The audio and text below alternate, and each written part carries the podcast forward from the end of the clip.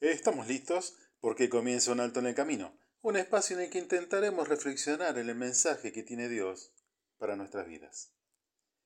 Si hay algo cotidiano, algo que nos pasa a diario, es buscar algo en el lugar equivocado.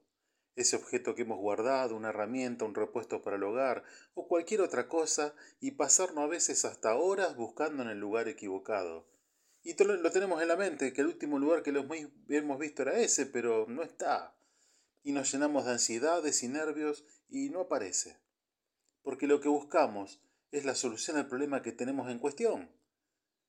La Biblia también trata sobre estas situaciones. La situación de buscar en el lugar equivocado la solución a nuestros problemas.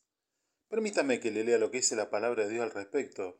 Escribe el apóstol Pablo a la iglesia que está en Colosas en el capítulo 3, verso 1 y 2.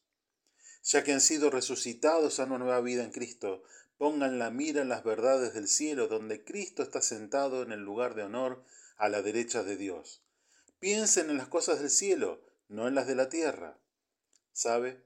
La mayor parte de nuestros problemas son causas de la desobediencia a nuestro Creador.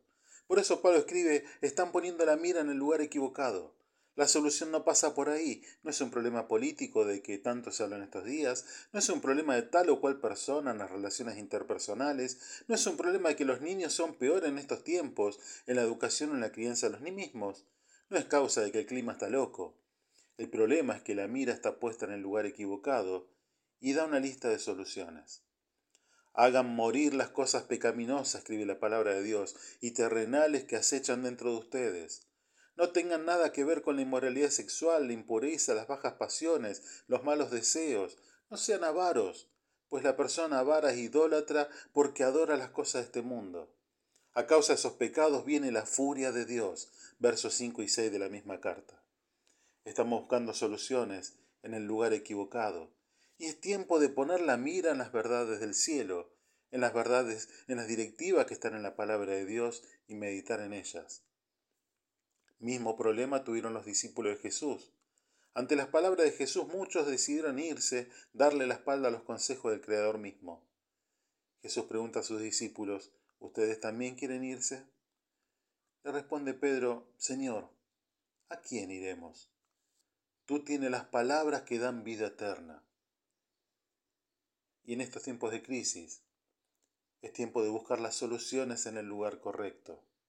Es tiempo de buscar la solución en los consejos de Dios, en sus mandamientos, en sus palabras, para que la paz que viene de Cristo gobierne en nuestros corazones.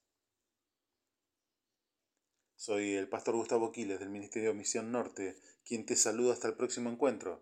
Nuestra vía de contacto misión.norte.hotmail.com o al 3415-958-957.